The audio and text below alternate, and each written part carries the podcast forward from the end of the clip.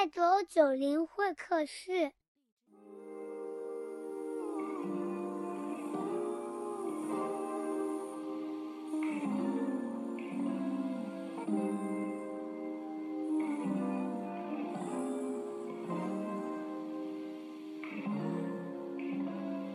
I could say I never dare to think about you in that way, but I would be lying. And I pretend I'm happy for you when you find some dude to take home.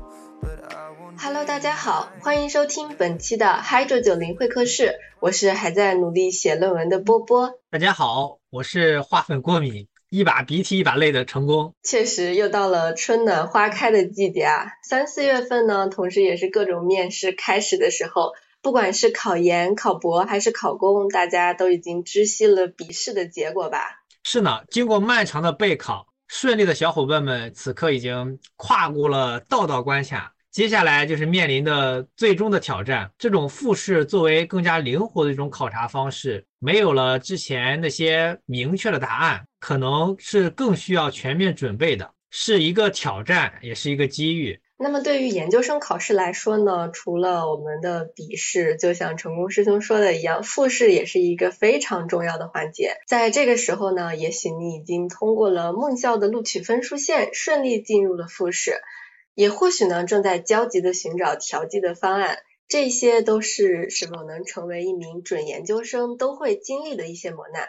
今天呢，Hydro 九零会客室邀请到了经过重重关卡顺利上岸的思远和俊仔同学，以及正在备战复试的康康同学，来和我们一起聊聊考研复试需要注意什么，如何做好充分的准备，复试调剂如何选择学校等等，关乎未来的准研究生们求学命运的复试经验。那首先我们请我们的三位嘉宾做一下自我介绍吧。Hello，大家好，我是俊仔，目前就读于北京某高校博一水利工程专业，呃，研究的兴趣是生态水文方向。Hello，大家好，我是思远，现在研究的方向是生态水文方向，也是在北京某高校就读。Hello，大家好，我是康康，目前就读于北京某高校的地质工程专业，大四。大家先来介绍一下之前参加的考研复试都有哪些形式，以及聊一聊当年的一些复试的小经历吧。呃，我当时复试的时候，嗯、主要是有两个部分吧。呃，因为我们当时是，呃，线上复试嘛，并没有笔试的环节。嗯、主要就是英语面试和一些专业和综合素质面试这两个部分。呃，然后的话，嗯，英语面试的话，呃，我报考学校的英语面试比较简单，英语面试就主要是用英语来自我介绍一下就可以了。另一个环节的话，是包括了专业问题的提问，以及针对你个人简历的一些你大学期间参加的科研一些的提问。总体来说，我感觉我报考学校的面试还是比较友好的，嗯，老师也都非常的亲和，对于你不会的问题也没有表现出特别大的攻击性。那俊仔呢？俊仔应该是复试调剂的是吧？那你复试调剂的一个面试是和普通的面试有什么区别吗？呃，我觉得相对来说会简单一点，因为他们通常就是几个老师可能直接就就问你一些问题就结束了。然后我当时的话还没有疫情，所以是线下的复试。然后首先上来的话，它有一个很简单的笔试，大概也就是几道题吧。再就是常规的这种自我介绍、在提问环节这些。那如果是笔试的话，是会有题库吗？或者说提前会知道考哪些范围的题目？我没有找到这个题过，但是那个笔试的问题都不难，都是一些专业基础性的问题，就是基本上正常的这个专业知识能够应付。这个复试的调剂是，比如说是因为我就初试的分数没有达到这个学校划定的线调剂的。还有一些人他是分数刚刚上了线，但是他对自己可能怕复试过不了，他也会来参加调剂。他相当于是另外一个系统。对，他是另外一个系统。我当时还有知道有人就是他担心自己上不了，他去参加了别的学校的调剂，结果上了。然后后来他发现自己本来的那个梦校也上了，但是这个分数他能参加两次复试吗？他只能参加一次复试，不是？对他先参加了调剂嘛，他就直接上了，啊但是后面他自己心仪的那个学校的那个录取分数居然录的比他还还低。哎，那如果是调剂和正常的那个面试，只能参加一次吗？他是这样的，调剂的话，他一般给给你的这个时时间是很短的，就是如果他同意要你呢，他就会直接在调剂的官网上面给你是否同意调剂到该校，然后如果你就是点了同意的话，你的档案就直接调到这个调剂学校去了，你就没有机会再去原本的这个学校参加复试了。就看你想要调剂的学校的时间会不会在你这个自己报的这个学校之前还是之后。如果是在之后的话，你可以还可以有这个时间差操作一下，参加两场面试，相当于。如果在之前的话，那你你只能两二选一了。对，据我所知，反正挺多比较好的调剂学校都会很早就会开始招调剂。招满了之后，就比如说他学校的这个名额，他今年上线的人非常多，他这个就是招满了之后就不会再调剂了吗？还是说他专门会有一些名额去让大家调剂啊？啊，招满了之后一般就不会再调剂了。就是一些比较好的学校，可能他这个复试的时间会早早一点，一点，然后他可能比如说他，呃，复试放放进来了五十个人，但是他只招只有三十个这个研究生招生名额，就相当于是从他的复试当中可能也会刷掉二十个人。他们在这个第一场复试之后，还可以去从刚发布一些复试这种招生信息的学校里面找。但是今年好像这个问题，这几年这个问题好像不太严重了，因为呃这两年调剂系统一般都是在后面才开的，基本上大绝大部分学校在调剂系统开之前已经面试完了。今年的调剂系统是四月六号才开，就是为了防止有些人上不了岸，也没有没得调剂以后，所以现在的调剂系统都是在比较晚一点开。嗯这样还挺好的。那在这个考研复试的准备阶段，我们需要注意哪些问题呢？就比如说我们要准备哪些材料呀，或者说我们要提前联系导师呀，这些的内容，当时大家是怎么准备的呀？首先来说一下，呃，要不要联系导师这个，呃，我个人觉得话，如果你分数比较高的话，或者说基本上已经可以有很很大的把握能够通过复试的话，我觉得是可以联系的。呃，好老师就是得早点联系。但是如果你可以进入复试，但是又没那么稳定的话，我觉得这个联系不联系其实并没有多大影响。即使你联系了导师以后，老师现在也不会给你特别明确的回复，等考完复试后再联系也是可以的。这是两种不同的分数段的人来说的话。至于考研复试之前需要准备什么的话，首先你一定要去复试学校的官网去找一找他们复试的形式。今年的话，应该很多都是线下了，所以就会添加一些笔试环节什么的，就要要重新学习关于笔试的东西。而面试的话，你也要看一看他们面试到底有哪几个部分，比如说是否有英语面试啊。啊，英语面试是提问一些什么形式的东西呢？比如说有些学校的话，他就会用英语来提问一些嗯专业知识的问题，这种就比较难了。而有些学校说嗯不会那么难，只是提问几个日常生活问题，这些我觉得都是需要向呃先前的学姐或者师兄师姐来询问一下的。知道了这个以后，看一看是否还有一些什么专业问题，还有一些什么综合素质询问这些环节，了解到了。它的复试形式以后，看一看每个环节它的占比是多少，是专业占比比较多呢，还是综合素质占比比较多呢？然后针对你这个环节来合理分配一下自己的时间。我个人觉得，大部分学校嘛，应该可能是会专业素质占得多一点。而且我觉得一个非常重要的就是你的个人简历的制作，个人简历上你要给老师有一个大概的自己的情况的介绍，但是。一定要注意你个人简历的制作的话，不要有给自己太多的坑。比如说，有些人就会在简历上写一些什么熟练使用某某某软件，我感觉就是说熟练使用这种软件的话，老师一般都会专门提问你这个东西，而你回答不上来的话，会比较失分的。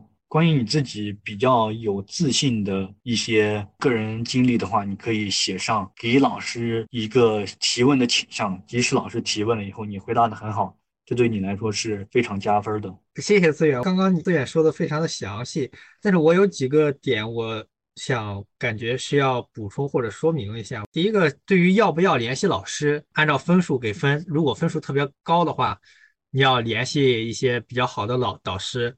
这是我觉得这个是有必要的，然后对于第二个思远说的是这个不确定能不能就是过了过了分数线，但是我不确定能不能通过复试的这种，我觉得可能联系老师的必要性更大一点，因为我觉得其实导师在选这个学生的时候，就以我 入学这几年看到的事情来，就周围的同学啊之类的看，在复试当中，其实老师可能。更看重的就是跟这个人人品还有缘分。其实大家过了那个分数线，基本上是一样的。大家对大家的印象，除非那种第一、第二之类的，或者是倒数第一、倒数第二之类这种，就是名名次比较极端的，中间的大部分人都是一样的。然后，如果你跟某一个老师，比如说通过邮件进行建立了一些联系，然然后在这个过程当中，这个老师跟你对你也有了比比比较多的了解吧。可能在面试当中会对你有一些倾向，我觉得这对一些就是初试的成绩不那么突出的同学来说的话，可能会更有帮助一些。我当时联系的时候，老师也没有给我明确的答复。这个东西是老师不会给你明确的答复，但是他起码知道了有你这么一个人，对自己的研究方向有一个意向。当然，你这里这个联系老师，我比较建议的是，就比如说，当然开头你客客邮件嘛，客套一下，然后最好是你可以哎抽一天或者两天的时间，你看一下这个老师的研究方向。你不能说哎，老师我对你这个研究方向非常的感兴趣。老师问了一句啊，那你知道我做了什么什么吗？一下就懵掉了。就你在。准备好联系一个老师的时候，起码你要对这个老师有一些真正的了解，就看一下他最新的论文啥的。然后，一般导师对这种科研人员对自己的研究成果被在别人那里得到关注，是一个对他自己来说是一个非常大的肯定。他可能这种热情也会高一点，更方便你建立一些这种联系啊之类的。联系导师的邮件之类的，网上有一些模板，但是我觉得。最好还是就结合自己的情况，然后真诚才是必杀技。然后发邮件的时候附上自己的简历，这样比较容易老师了解你。嗯，可能大家现在比较担心的是，我联系了导师，但是我最后去不了。导师也会有这个担心啊。导师没有给明，不敢给明确的回复，也是因为他不确定你后续的这个表现怎么样。因为现在大家的复试不只是有面试嘛。可能他们还有笔试，笔试成绩也会占一部分的比例，这样。对呀，但是我发这个邮件对我来说有什么损失吗？嗯，确实是这种心态，师兄明白。对呀，我发这个邮件对我来说没有任何损失呀。嗯。甚至是什么呀？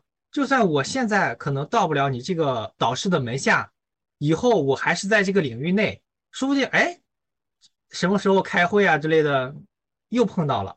然后可能哎，这个东西 还能拿来作为一个这种聊天啊之类的一个话题。我是一直主张在这种复试当中，不管你是推免还是这种考研的复试，你多和导师了解是没有任何错误的。对对对，这一点我很赞同。我觉得其实你跟这个导师聊聊天之类的，那说不定你你感觉哎，原来我对老师这个兴趣、这个研究方向非常感兴趣，写在邮件里，老师说哎，我这个项目结束了，以后我可能不做这里了，那你。你可以提前说哦，那我就换一个其他的导师再问一下，是吧？这种这种都是存在的。对我确实是我在我复试的时候也是做了比较多的功课，确实是在跟老师沟通的过程当中才能够加深对他们做的方向的了解吧，能够更进一步的去对自己未来研究方向做一个选择。对对，就是这是一个非常综合的东西。复试这个东西，既然我初试的成绩已经没有那么特别好、特别出众了，那我现在有这么一个机会，那我当然应该更努力的去争取一下呀。我之前还碰到过这种情况，就是我联系某一个老师，他说啊，我觉得非常好，但是呢，我今年已经定了其他的学生了，虽然就是跟我们一起进。但是他已经提前联系好了，然后我可以给你推荐另外一个老师，他的他还没有确定好学生，你可以跟他仔细聊一聊。这种情况也是存在的，是，这也是一个机会啊。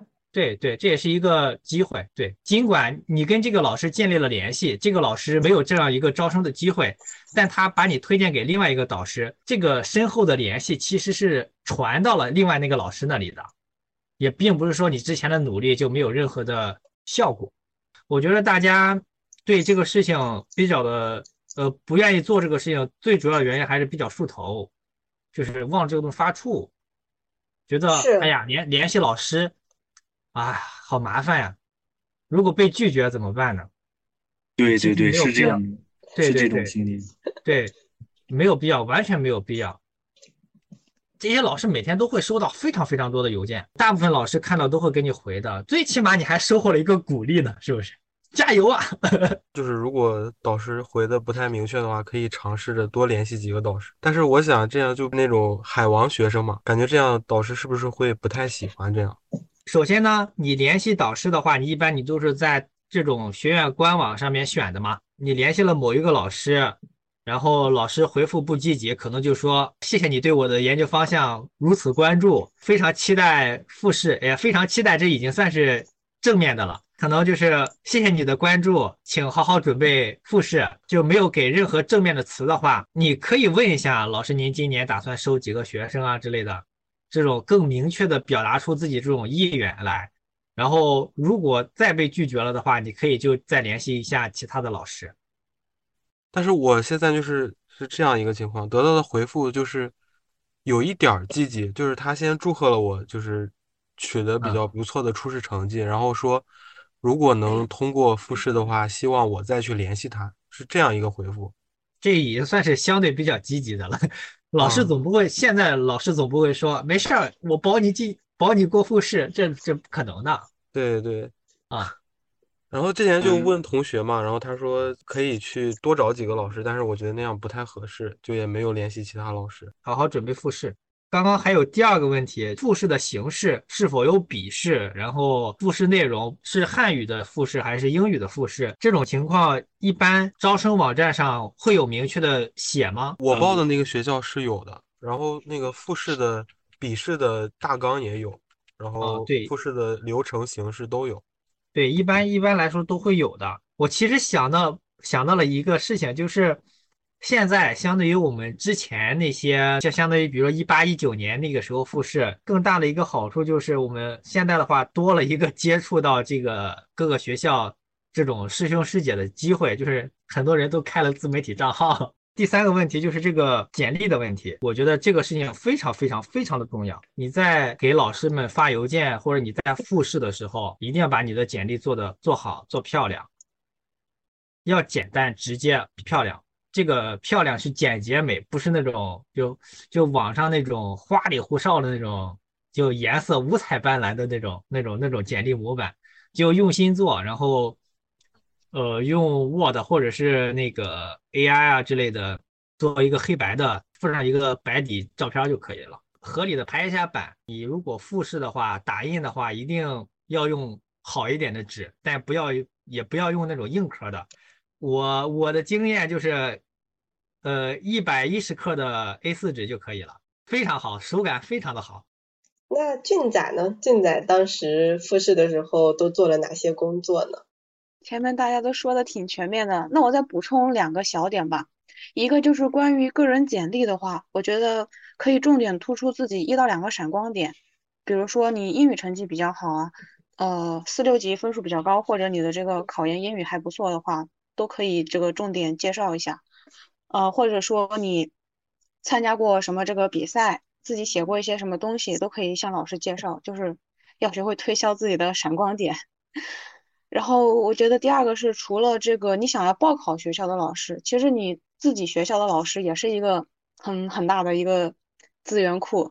我当时就是也是请教了给我们上专业课的一位老师，他也是给我讲了很多这种一些这种注意事项啊。确实，有时候可以多听听自己本学校的老师的意见，因为我感觉他们也在招生，就比较了解，呃，老师想要什么样的学生，或者老师倾向于，呃，去收在复试中有什么表现特别好的学生，是吧？你可以去找你本科的一些老师，然后让本科的老师小小的帮你推荐一下，其实我觉得也是比较好的一个方式。对对，是是的的，这个方式会比较好，因为嗯，大家做相同的方向啊之类的，这种各个学校都肯定会有认识的人的。这样的话，就相较于你自己去联系导师，那可能你这样本校这样对你比较熟悉的老师去帮你推荐的话，成功的几率会更大一点吧。康康还有什么问题吗？因为今天涉及到线下，还主要是到复试现场的一些细节问题。呃，首先到时候肯定是提前一天过去嘛，然后有条件的话可以先到学校里面去，就是踩踩点，看一下这个复试的教室啊这些东西。然后关于着装的话，反正我没有看到穿正装的，就是普通的这种比较学生的衣服就行了，不要太穿奇怪的衣服。其他我觉得也都是一些比较基础的一些面试的这种礼仪吧，就比如说介绍呀，然后按照在场的这些老师打印你自己的一些个人的这种文件信息，然后最好多打一份备用一下，自己看也行。需要准备的资料就是简历之类的，是要每个老师人手一份儿。多打印几份，没有什么没有什么错。也不会花太多的钱，但是如果少一份就非常的尴尬。包括你对自己一些比较自信的一些成绩，你都可以打印出来。嗯作品，对，我觉得你都可以打印出来。哦，老师可能觉得比较 low，但是至少我觉得他会有一点点这种印象吧，对吧？对，哪怕留哦下一点印象呢。嗯，对，当时我记得好像还有打印那个本科成绩单的。对，我们当时好像是，比如说你本科之前发的发过论论文的话，论文嗯首页啊之类的，我当时都是一个档案夹那种，一份一份档案就是一份档案夹，里边有成绩单、简历、成绩单，比如说什么专利首页、论文首页，乱七八糟的各种东西，什么对获奖证书、复印件之类的。嗯，当然你得把自己比较呃好的东西放上去哈，你别，假如说你成绩不好，专业成绩不太好，你就不要打了。对，或者说四六级成绩不是很好，就不要放成绩单了。对 对对对对对对，我当时也是做了一个小的作品集，就包括获奖，还有这个呃之前的一些成果，这些都可以放上去。刚刚比较在意这个面试过程当中，像着装呀，还有外在形象这些的哈。呃，我记得我们当时是有人穿正装的哈，呃，但是没有那么正式，就是可能就是衬衫，然后呃西服裤子就是这样。然后男生的话，我倒是也有见过穿正装的。啊、我也见过有穿正装的，但是干净朴素就比较好，尽量穿一些比较素色的衣服，比较纯色的衣服。像现在还比较的冷，可以穿个那种就那种没有那么太正式的衬衫啊之类的也可以。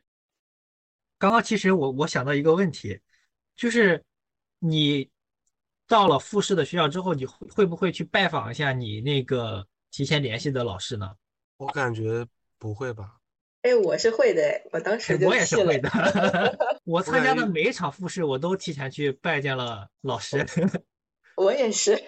对，我还去过，就会去他们的实验室里去，实验室或者是学生办公室里边看一看。去跟师兄师姐聊聊天。对对对，哦，我当时是先试探了一下，就是先先给那个联系的老师说，哎，老师，我我来学校了，到学校了，就是明天准备复试，然后我看老师什么反应，然后那个老师就回了我说，我正在出差，啊，那我就明白他肯定就是见不了我了。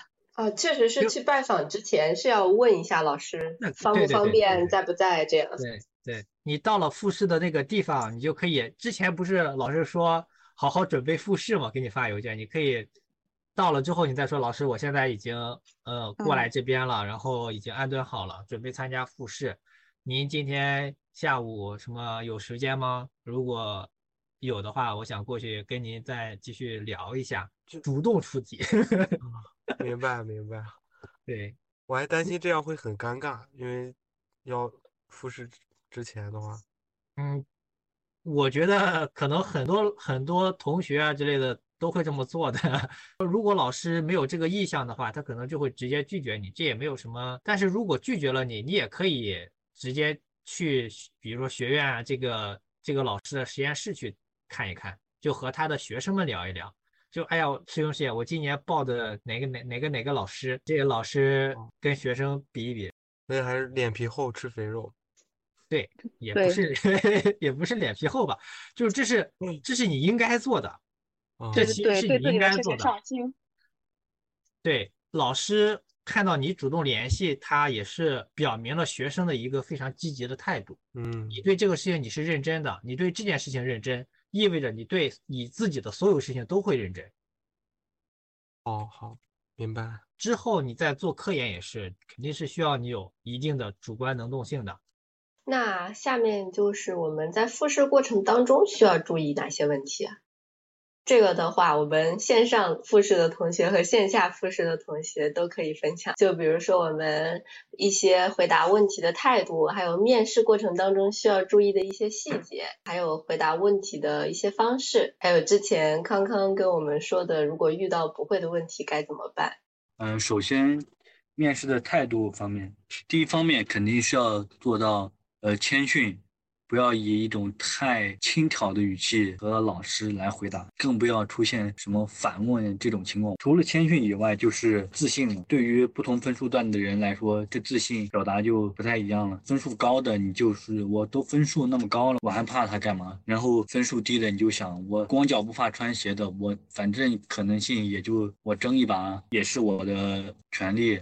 然后回答问题的方式，这点的话，呃，首先千万不要打断老师。老师问你问题，你不管知道也好，还是不知道也好，先让老师把问题问完。等老师问完问题以后，你可以先回句，嗯，好的，感谢老师的提问。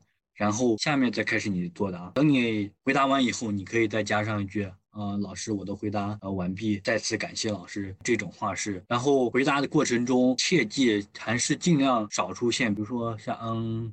啊，这种语气词，你可以保持一秒钟的停顿，让你来想这个问题，但是尽量不要有太多的语气词。然后，如果你暂时不会的话，你可以先跟老师申请说。老师可以重复一下问题吗？我没太听清，用这种言辞来稍微给自己争取一点时间。如果你过程中有遗忘，或者说真的不会，真的就是给的时间也不会，你就说不好意思，老师，这方面我没有太了解，嗯，我接下来会去好好了解它。呃，这种问题其实有不会的也很正常，老师也都理解你，还是要以一种就是说，不是说我不会就行，说不会以后我接下来会去认真去了解。大概就是这样，总结起来就是一自信、态度诚恳；二全程都回复的比较有礼貌，然后不要有太多的语气词。呃，三遇到不会的话，你就大大方方说，我就是不会，然后我去，我会接下来去好好了解他。哦，我觉得师弟说的已经非常全面了。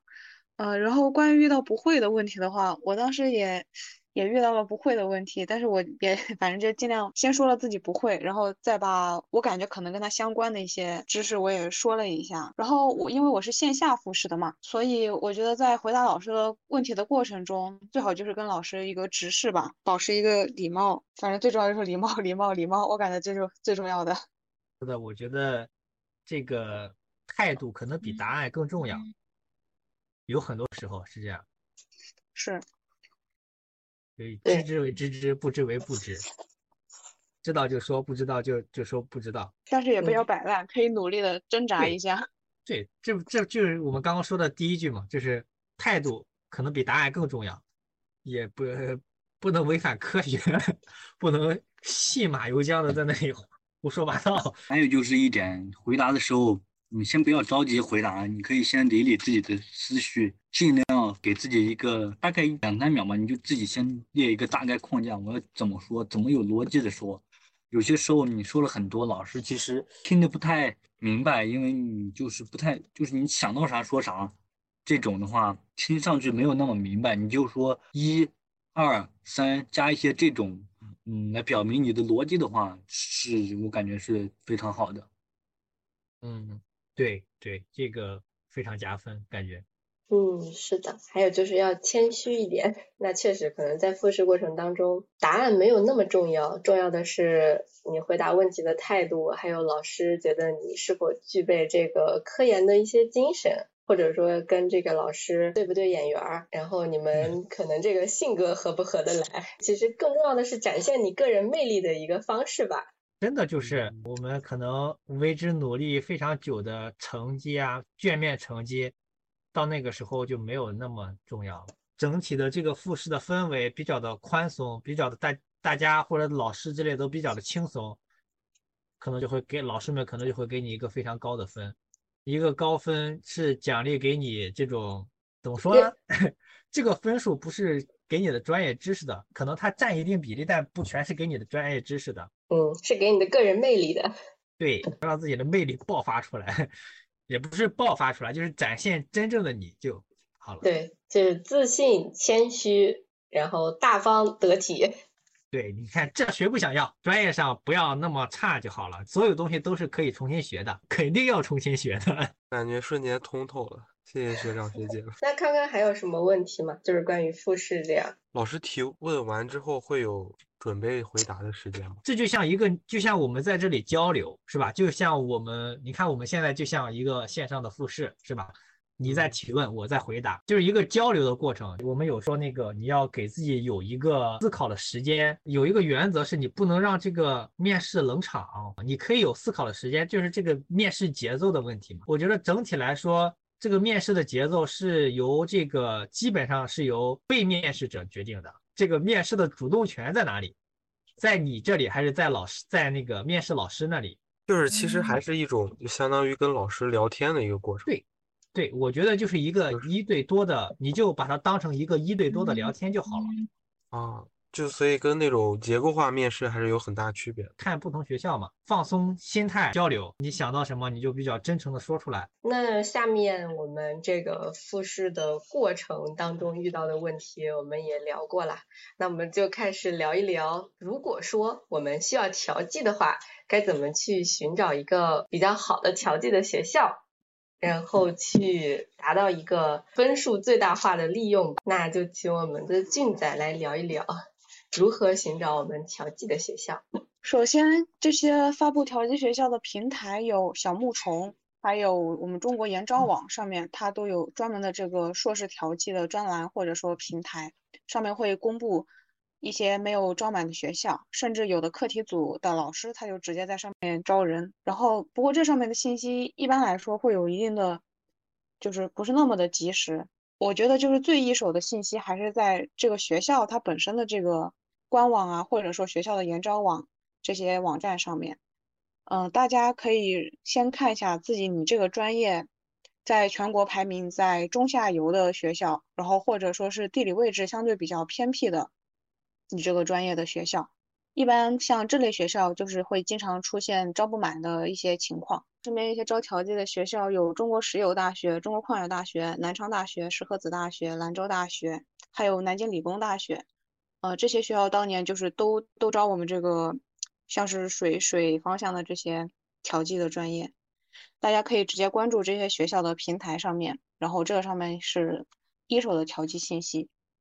啊，甚至有的学校他会在调剂平台之前，他就直接发布调剂信息，然后到时候调剂平台一开，他直接就让自己已经面试好的人报名，然后就录取掉。就是他实际上并不走国家的那个研招网，这就是差不多平台的一些这个情况吧。注意的一个小细节就是，很多学校他在面试完之后，给这个调剂通过的同学发一个这种确认的这种信息。然后一般学校只会给半天，甚至有的就只给一个小时的这种时间确认，所以大家就是深思熟虑吧，就是做这个决定。因为一旦同通过了这个同意调剂的话，你就不能再去参加别的学校，也不能再去面试别的学校了。就是机会只有一次，得好好把握住。啊，好的。那这个调剂的话，是一次只能选择一个学校哈？调剂同时可以报很多所学校，然后你也可以去参加几所学校的复试面试。调剂的话是单独会给调剂的这些同学组织一场面试吗？有的学校它是单独组织的，有的学校它是调剂了之后再跟自己本校来复试的同学一起参加的。然后还有的学校还会出现一次调剂招不满，复试完之后再来组组织一次调剂的情况。那这些信息就可以关注他们学校的官网是吧？对，这上面是最我应该是最新的信息。嗯，好的。那看来，如果如果说对自己的初试成绩不是很理想的话，能找到一个接收复试的呃接收调剂的这么一个学校，也是一个呃抓住上学机会的好方法，是吧？嗯，是的。好，那关于调剂的话，我们就大概说这么多。如果大家还有对于调剂感兴趣的问题的话，我们也可以在我们的这个播客下面留言，然后我们俊仔同学会给大家做一些相应的答复哈。总体来说吧，我们这个复试有没有哪些需要特别注意的这种时间节点？就比如说什么时候去联系导师啦，或者说什么时候去做一些相关的资料准准备啦之类的。我觉得成绩一出来就可以联系老师了。像成功师兄前面说的，其实成绩只要不是第一或者倒数第一，老师就是对这个事情没有那么 care，反而这个时候早早点联系老师是是一个优势。然后关于调剂的同学的话，那肯定以这个研招网还有各个学校的这种调剂时间，及时关注信息吧，看自己主观能动性的关键时刻到了。非常感谢思远和俊仔能够给我们分享这么全面的这个考研复试以及复试调剂的一些信息和经验哈。希望大家能够在这个春天吧，收获自己想要收获的 offer，去到自己想要去的梦校。那也祝康康能够顺利上岸，祝大家都有学上吧。谢谢学姐。那以上呢就是本期会客室的全部内容。感谢大家的收听，我们下期再见，拜拜。